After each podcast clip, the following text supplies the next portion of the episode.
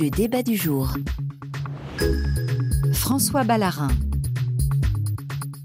Bonsoir à toutes et à tous. Comme chaque année, la plus grande ferme de France est à Paris. Jusqu'au 5 mars se tient le Salon international de l'agriculture. Si les conséquences de la guerre en Ukraine sont dans toutes les têtes, c'est le manque d'eau en plein hiver qui préoccupe les Français, dont nombre d'agriculteurs. Sécheresse, gel tardif, canicule précoce, grêle, les exploitants sont exposés à des pressions climatiques de plus en plus intenses. Comment l'agriculture française peut-elle s'adapter?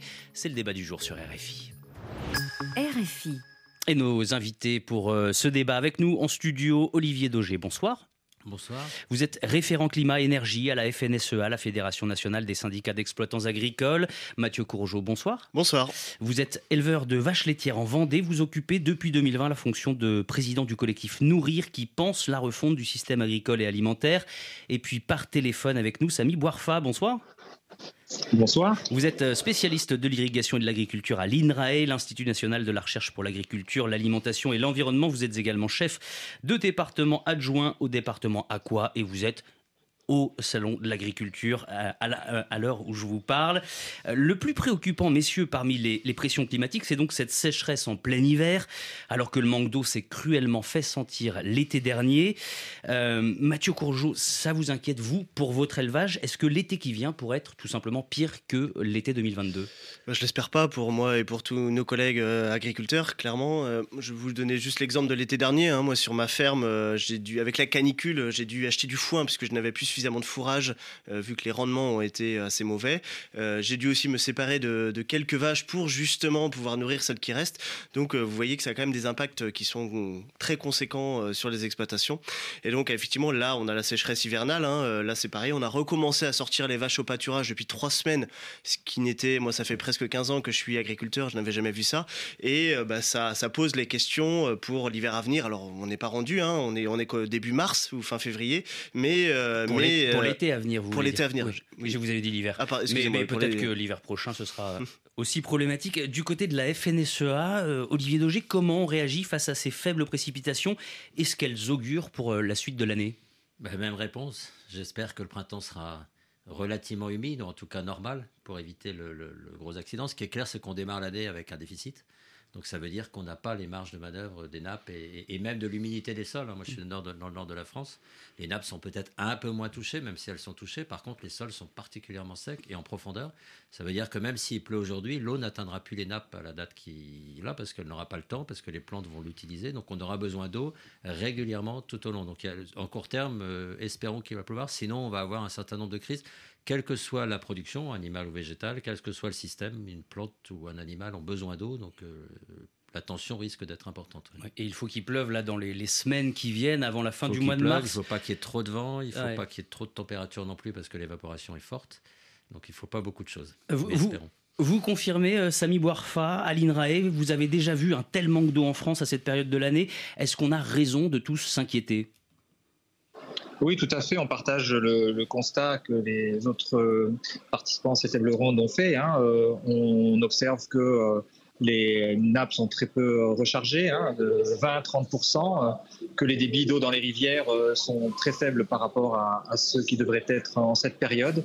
Certaines rivières sont même en à ne coulent pas, et donc cette situation de sécheresse hivernale suivant une sécheresse de l'été dernier est très préoccupante et relativement inédite en effet. Il faut donc s'adapter. Euh, comment fait-on euh, pour s'adapter à ce manque d'eau quand on est euh, agriculteur? Dans votre élevage, par exemple, Mathieu Courgeot, comment on fait? Eh ben, c'est très compliqué. Hein. Euh, on essaye euh, depuis des années, moi sur ma ferme, de construire des systèmes les plus résilients possibles. C'est-à-dire que, euh, bah, par exemple, on, a, un système bocagé, donc avec beaucoup d'arbres autour des parcelles, des parcelles pas trop grandes. Chez moi, elles font en moyenne 3 hectares, par exemple. Ce qui fait qu'on arrive à, à, avoir un microclimat au sein de la parcelle qui évite justement l'évapotranspiration de l'eau. Ça, c'est une première chose. ensuite, on se base très peu sur les cultures d'été. Donc, nous, chez nous, on fait un petit peu de maïs par exemple, le maïs qui se plante au mois d'avril et qui se récolte au mois de septembre, mais qui est une plante qui, subit beaucoup la sécheresse quand on n'irrigue pas, c'est mon cas. Et donc, on, diminue la, surface de maïs pour augmenter plutôt celle des cultures d'hiver, donc les prairies, les céréales qu'on peut éventuellement récolter au mois d'avril.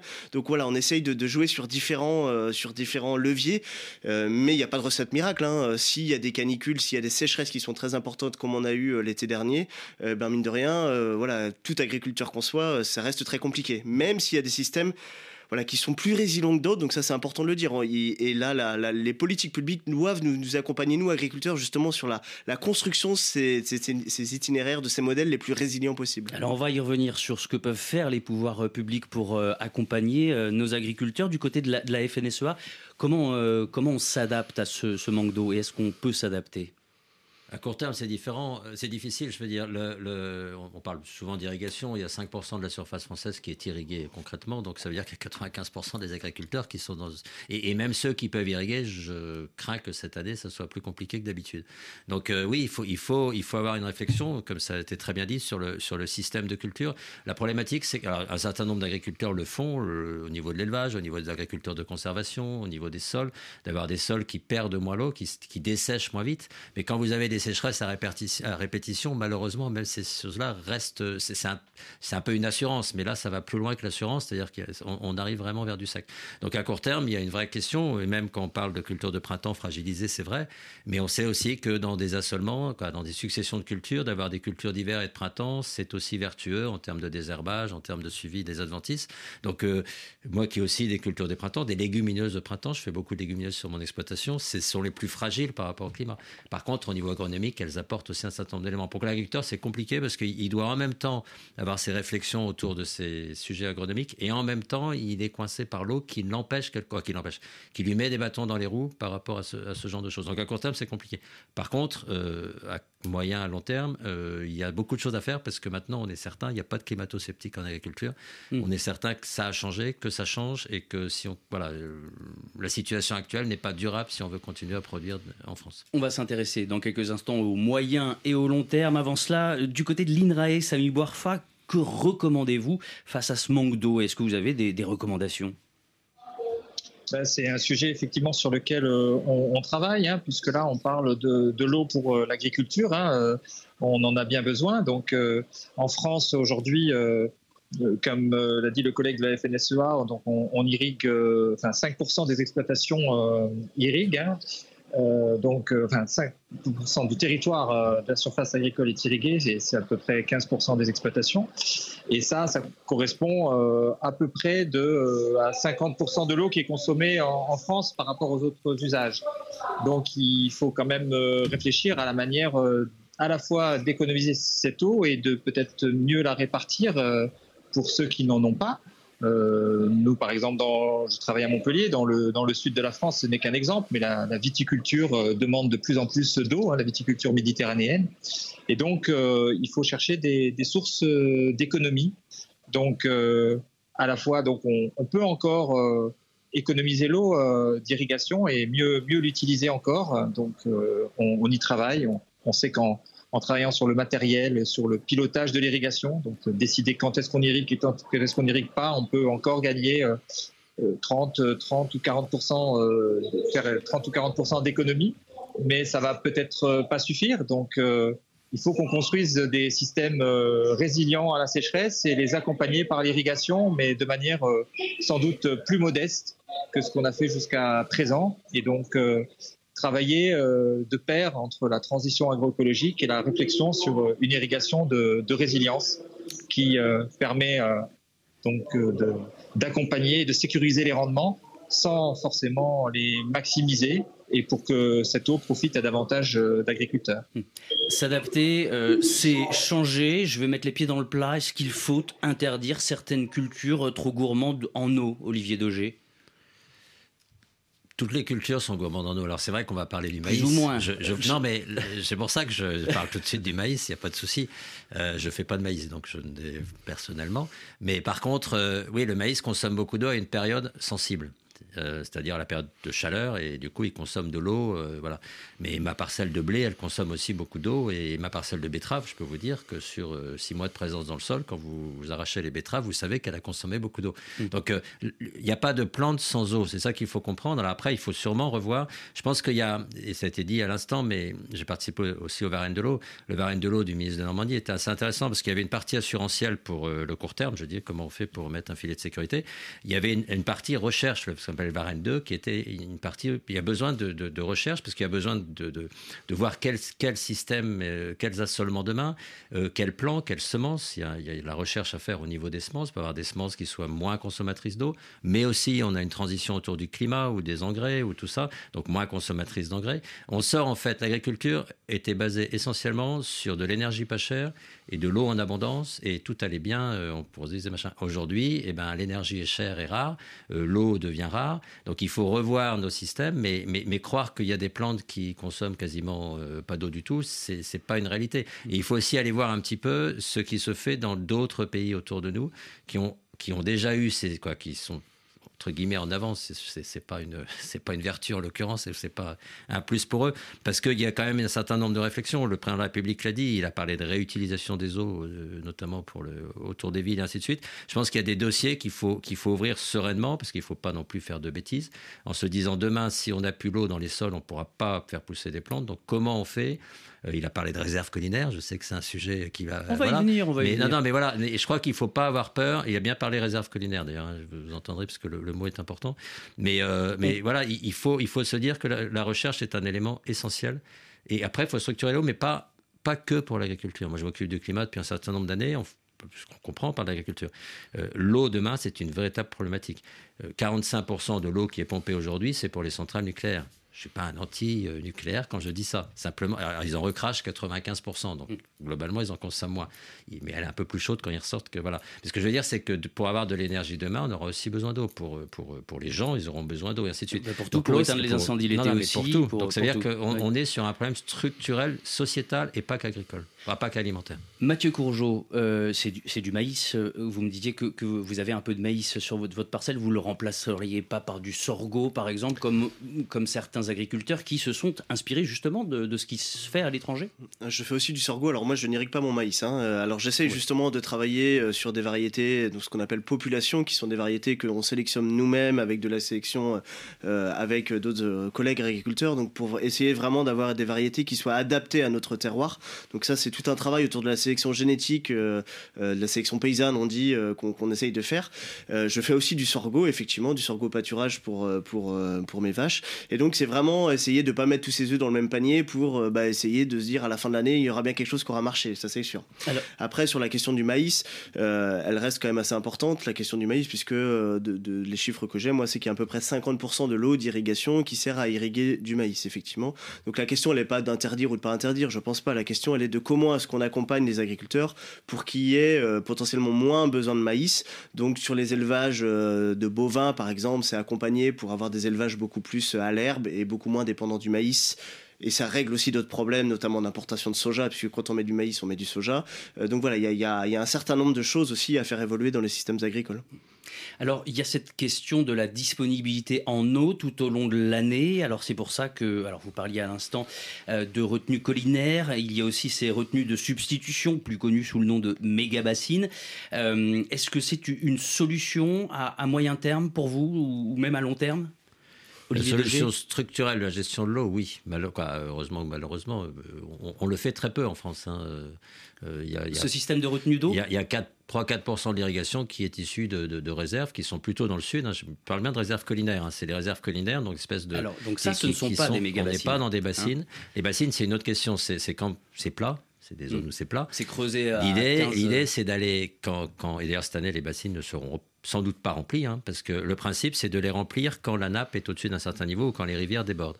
C'est le principe de, de- de remplissage. À partir du moment où la nappe n'atteint pas ces niveaux, on ne remplit pas les, les bassines. Et elles ne doivent servir qu'en cas de Et sécheresse. elles ne doivent servir et elles doivent servir à la place de l'eau que l'on pompait avant dans la nappe. C'est-à-dire que c'est pour remplacer le pompage de l'eau à l'époque où c'est, où justement au mois de mai, juin, juillet, où c'est compliqué.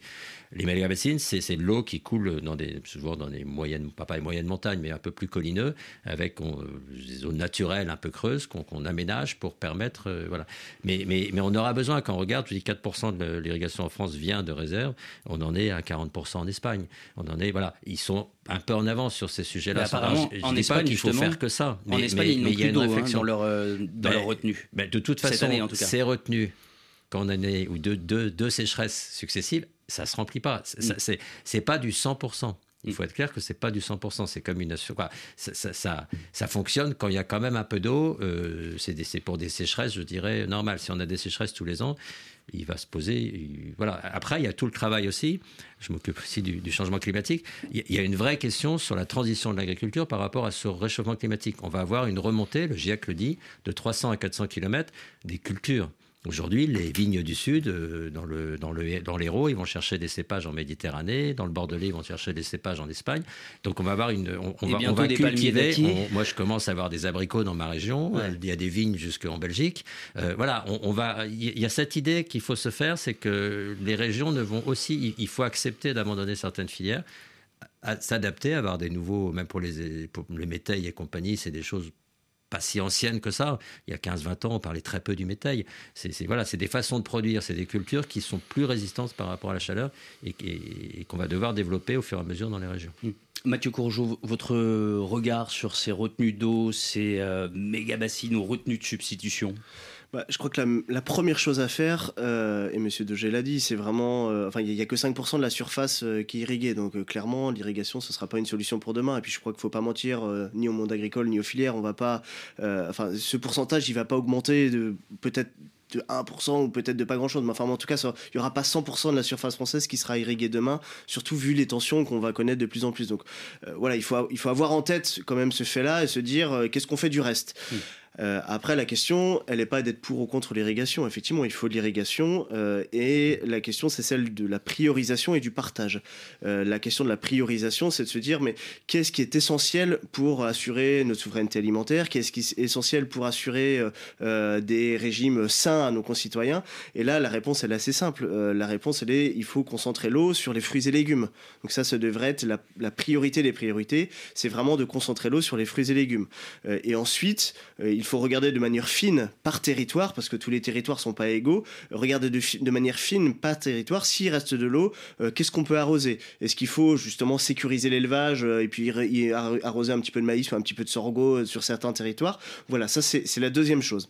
Et puis enfin, il faut partager l'eau, effectivement, puisque nous avons un souci aussi de, de non-partage de l'eau quand même, entre des grandes exploitations et des petites exploitations, et donc il faut s'assurer d'avoir une répartition équitable de l'eau entre les agriculteurs. Et pour revenir à la question finale de, des, méga bassines, donc effectivement un sujet un peu à barre, hein, puisque ça concerne aujourd'hui très peu, mais euh, ça, ça, pose plein de questions en fait. Hein. Ça, pose, euh, ça pose la question de, l'argent public, puisqu'aujourd'hui ce sont des, des modes d'irrigation qui sont pas du tout rentables. Euh, il faut, euh, faut 70-80% de d'argent public euh, pour faire en sorte que ce soit à peine rentable pour les agriculteurs. Donc ça pose la question, mais est-ce que cet argent public il est bien utilisé? Euh, Ça pose la question du modèle aussi derrière. Est-ce que de pomper dans les nappes l'hiver, alors contrairement à ce que vous avez dit, moi dans ma région il y a des bassines, les bassines elles sont toutes pleines. Et le fait que les nappes elles ne sont pas pleines par contre. Hein. donc il y a eu quand même des pressions fortes pour pouvoir remplir les bassines. Voir des dérogations, c'est possible ça? Oui, c'est possible, oui. Oui, oui. Et donc euh, voilà, ça pose aussi plein de questions les bassines. Alors il ne s'agit pas d'être contre par, euh, par principe ou par, euh, par idéologie, mais en tout cas dans, dans, les modèles qui sont développés de bassines aujourd'hui, clairement, ça pose trop de questions pour les laisser continuer à se développer au rythme que voudraient se voir développer les promoteurs de ces bassines. Samy Boarfa, qu'en pense-t-on à l'INRAE de, de, ces, de ces retenues d'eau, de ces, de ces, de ces méga bassines ben écoutez, euh, sur, euh, donc en fait, euh, ben, comme disait le collègue, il faut déjà pas tout mettre sous le vocable bassine ou méga bassine. Hein. On a eu, on a construit des grands barrages dans les années 50, puis des retenues collinaires. bon, maintenant, effectivement, on a ces bassines qui sont en pleine et remplies à partir des, des ressources souterraines. Nous, ce qu'on en pense, c'est que de manière générale, il faut que ça fasse l'objet d'une concertation territoriale beaucoup plus transparente sur l'usage de, cette, eau dans le territoire et comment ces ressources supplémentaires peuvent contribuer à, donc à l'agriculture du territoire et même à, d'autres usages, et donc euh, avoir euh, des dispositifs de concertation qui aujourd'hui sont encore euh, trop faibles et qui créent d'ailleurs un certain nombre de conflits qu'on a pu observer. Et ça, c'est un premier point. Et il y a un second point que le, que le collègue a, a soulevé également, c'est la question de leur modèle, des modèles économiques puisque bien souvent aussi, euh, ces, retenues hein, que l'on appelle le projet de territoire de gestion de l'eau, hein, pour justement euh, y intégrer toute la dimension territoriale, euh, puissent reposer sur des analyses économiques suffisamment solides et y intégrant aussi ben, les hypothèses de changement climatique. On évoquait la question de, du taux de remplissage. Il faut aussi savoir à quel type de système de production euh, ça peut aller. Et donc, interroger le système de production aussi qui va être alimenté euh, à l'avenir par ces ressources et ces retenues, puisque ces retenues, on les construit euh, pour des dizaines d'années. Donc, il faut absolument réfléchir à, leur place et faire des hypothèses. Et on a quand même un certain nombre de modèles sur les évolutions climatiques et pouvoir intégrer tout ça. Et aujourd'hui, force est de constater que c'est un petit peu insuffisant sur toute cette réflexion en amont euh, de ces, euh, de ces euh, réflexions sur, sur ces retenues. Olivier Daugé, vous vouliez ajouter un mot à ce oui, sujet? Il y a un élément dont qui est pour moi essentiel, c'est l'élément de la consommation. Parce qu'il faut bien comprendre qu'il y a quand même des plantes qui consomment plus d'eau que d'autres, ou il y, a des, il y a des types de plantes qui consomment plus d'eau. Donc il y a aussi tout un travail autour de la consommation, parce que c'est la consommation. Je vais prendre juste un exemple de ma région. On a parlé des, des légumes, moi c'est plutôt légumes industriels, pommes de terre. Euh, aujourd'hui, euh, on aime bien, dans les fast-food et tout, je ne vais pas donner de marque, euh, ni de producteur de pommes de terre, ni de fast-food, d'avoir des grosses pommes de terre, des, quoi, des grandes frites longues, bien Alors maintenant, ils se mettent à la betterave hein, pour faire Alors, Non, pour remplacer l'autre, quoi. C'était pas la frite, c'est là. Je voilà, je dirais pas la potatoes. mais non, non, mais cette frite qui est produite, cette pomme de terre qui est produite pour ces frites est très consommatrice d'eau, plus que d'autres pommes de terre. Donc la question aussi, c'est dans la consommation, c'est d'accepter de se dire que peut-être demain, les frites, elles seront deux fois moins grandes, elles n'auront pas tout à fait la même couleur, elles n'auront peut-être pas tout à fait le même, euh, la même façon, quoi, le, croustillant ou je ne sais quoi. Mais ça, ça fait partie, je pense aussi, des réflexions. Euh, le, les gens ne se rendent pas compte que quand ils achètent de l'alimentation, de, de, l'impact positif ou négatif qu'il peut y avoir derrière. Alors, on est tous consommateurs, hein, je ne hmm. juge pas le consommateur, mais je pense que là-dessus, il y a aussi des choses. Et on a un rôle en tant que consommateur de choisir plutôt des produits euh, bah, qui, euh, justement, euh, voilà. Et ça, il y, a, un problème de communication, d'information, de, communication là-dessus. Hmm. Alors, on le comprend et ça répond un peu à la question qu'on pose dans ce débat. L'agriculture française a déjà commencé à, s'adapter pour minimiser, minimiser pardon, les risques. On en parlait euh, tout à l'heure, mm. Mathieu Courgeot. Euh, ne pas mettre tous ses œufs dans le même panier. Certains agriculteurs diversifient leur culture. Ça a des, conséquences sur le travail, on l'imagine. C'est euh, tout un système de production à repenser? Oui, complètement. Hein. C'est vrai que euh, on, est sur les systèmes céréaliers, par exemple, globalement sur des systèmes assez simples, colza, blé, orge, par exemple. Il y a beaucoup de, collègues agriculteurs qui font ce, type de rotation très simple. Et, là, les différents enjeux, que ce soit l'enjeu des pesticides, de l'émission des, pesticides, l'enjeu climatique, l'enjeu de l'eau, euh, l'enjeu des, engrais azotés de synthèse euh, que nous importons de, enfin de, de, Russie ou fait avec du gaz russe, enfin, nous invite très fortement à justement complexifier ces rotations, à faire plutôt 7 ou 8 cultures, par exemple. Et effectivement, c'est un autre travail, mais moi, ce que j'ai envie de dire, c'est que ça rend aussi ce métier d'agriculteur encore plus passionnant.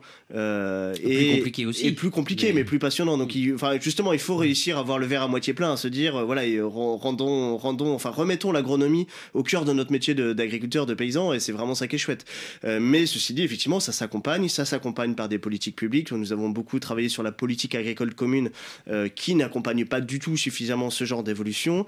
on peut parler aussi des débouchés euh, commerciaux où effectivement aujourd'hui euh, les coopératives, l'industrie agroalimentaire n'est pas prête euh, non plus pour cette diversification de produits. on a parlé des consommateurs, mais moi je pense que le politique il a aussi un rôle beaucoup plus important que les consommateurs de savoir la taille des frites à travers la, la, réglementation, à travers la, normalisation, à travers l'accompagnement. Donc c'est vraiment au pouvoir politique de d'accompagner de, le monde agricole et le monde agroalimentaire dans ces changements. Et je voudrais insister sur l'urgence qu'il y a à le faire. Oui. Alors pour l'instant, on a le sentiment que c'est plutôt la méthode du pansement sur la jambe de bois. Euh, on indemnise, il y a des systèmes d'assurance, euh, rien qui incite beaucoup euh, les, les, agriculteurs à, à, changer ou à repenser leur modèle. Qu'en pensez-vous, Olivier Daugé ben, L'agriculteur, c'est avant tout un, un, un entrepreneur. Donc, euh, euh, il faut impérativement une. Alors, il y, a, il y, a, le côté politique, c'est évident, mais il faut aussi une corrélation avec le côté économique et les débouchés.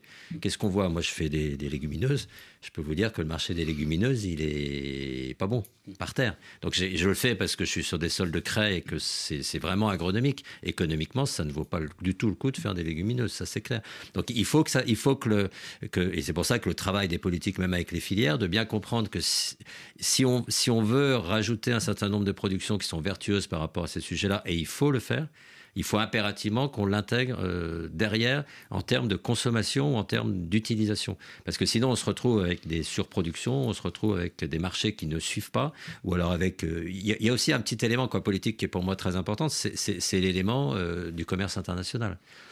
Euh, non, mais c'est important parce qu'on a une Europe qui nous donne des leçons la et qu'en même temps, seule. et la France n'est pas toute seule, mm. mais même l'Europe, c'est-à-dire qu'on a, on a des enjeux, des cahiers des charges et ainsi de suite. Mais le problème, c'est que le problème aussi des protéines et notamment des légumineuses, c'est l'ouverture justement au soja et autre chose. L'Europe, encore la semaine dernière, a autorisé un, un soja euh, OGM euh, interdit à la. Alors, je, je, ne suis personnellement pas pour euh, ce, ces produits-là, hein, je le dis carrément. Mais la problématique, c'est qu'on n'a pas le droit de les produire chez nous. Par contre, on les importe. Euh, allègrement. Donc pour moi, il y a un vrai sujet politique derrière de dire, OK, on met un cahier des charges à l'agriculture, mais on lui donne les moyens et politiques et économiques en termes de débouchés. Parce que sinon, on emmène les gens. La montée en gamme de président Macron en 2017, c'est une très bonne idée, mais il, faut, il faut d'abord ouvrir les marchés. On parle beaucoup un peu de la production biologique en ce moment qui est fragilisée. Elle est fragilisée à cause des marchés. Euh, et, il y en a d'autres qui sont montés en gamme qui sont fragilisés. Donc il y a un vrai travail de, de, de la chaîne complète. C'est pour ça que je dis que c'est important que ça aille jusqu'au consommateur, sans juger le consommateur, mais en lui donnant les bonnes clés on de lecture. Refera, voilà. On refera un débat sur Sans la problème. spéculation sur les denrées alimentaires, aucun souci. Pour finir, parce qu'il nous reste assez peu de temps, le laboratoire agroécologie, innovation et territoire, Agir, du centre INRAE Occitanie-Toulouse, travaille sur la transition agroécologique. Est-ce que vous pouvez nous en dire plus, Samy Boirfa? Est-ce qu'on peut parler d'approche systémique du problème, voire de solution miracle? Oh non, on ne parle jamais de solution miracle, mais en effet, euh, des approches systémiques hein, qui, qui, mais je pense que les collègues l'ont exprimé également. Hein, donc, euh, il faut attaquer tous les bouts du problème, hein, de, la, de la production et des conditions de production jusqu'à la consommation, hein, en d'autres termes, de la fourche à la fourchette, et, euh, et attaquer euh, tous ces, tous ces tous ces leviers. Et je pense que ce laboratoire euh, est, est, conçu euh, dans ce sens pour pouvoir euh, à la fois donc euh, travailler sur ben, de la diversification, des meilleures conditions de production, mais aussi de travailler sur les régimes alimentaires, parce que c'est aussi par ce biais-là qu'on pourra donc aussi trouver des solutions aux problèmes. Mmh.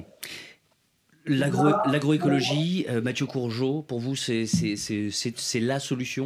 Clairement, oui, c'est la solution. Il n'y a pas que nous qui le disions, hein, mais euh, aujourd'hui, on est face, euh, si je caricature un peu, on est face à des tendances, euh, enfin, où certains voudraient aller vers plutôt la robotique, génétique, numérique, cette espèce de fuite en avant technologique euh, que nous, côté collectif Nourrir, avec nos 50 organisations, nous jugeons plutôt néfaste pour l'agriculture, euh, puisque, euh, puisque ça ne répond qu'à une partie du problème, euh, notamment pas celui de l'installation des paysans dans le territoire, et puis ça risque de pas non plus nous permettre de suffisamment traiter l'ensemble des défis qu'on a devant nous.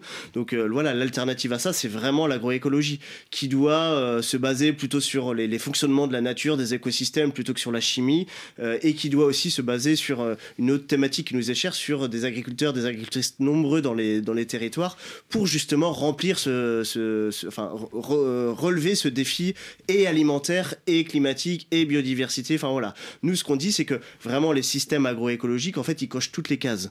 ils cochent les cases environnementales, voilà, Mmh. ils, ils, ils compris à la fin du paysan qui est bien dans ses bottes. Et donc, euh, donc c'est vraiment ces systèmes-là qui, doivent être, qui doivent être encouragés par les politiques publiques et de façon beaucoup plus importante qu'aujourd'hui. Olivier Daugé, en, en 45 secondes, euh, l'agroécologie.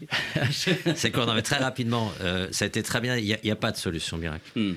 Et, et, vu l'enjeu, euh, de cette transition agricole. Certains disent rupture. J'aime pas trop le terme rupture parce que c'est, ça fait peur. Mais la transition, elle c'est plus de l'adaptation, c'est la transition. On a besoin de tout. L'essentiel, et c'est l'agroécologie surtout, c'est, le travail autour du sol, hein, ce qu'on appelle la matrice sol et la, vie du sol qui permet de résoudre un certain nombre de problèmes. Et je pense qu'on a besoin d'éléments euh, issus de la nature, euh, comme je dis, mais aussi on a besoin des technologies. L'enjeu est tel qu'on a besoin de. C'est des briques pour moi. C'est des briques qui doivent servir l'un à l'autre. C'est pas des briques qui doivent aller l'un contre l'autre. Mm. Et voilà, il faut, faut pas faire que du technologique, mais on aura sans doute besoin euh, de technologique et de recherche sur les semences aussi. Ça, on aura du mal à passer sans. Olivier Daugé, merci à vous. Mathieu Courgeot, merci à vous. Samy Boirfa, qui était euh, par téléphone avec nous depuis le Salon de l'Agriculture, merci à vous pour euh, ce débat. Restez bien avec nous sur RFI, un nouveau journal dans une petite minute.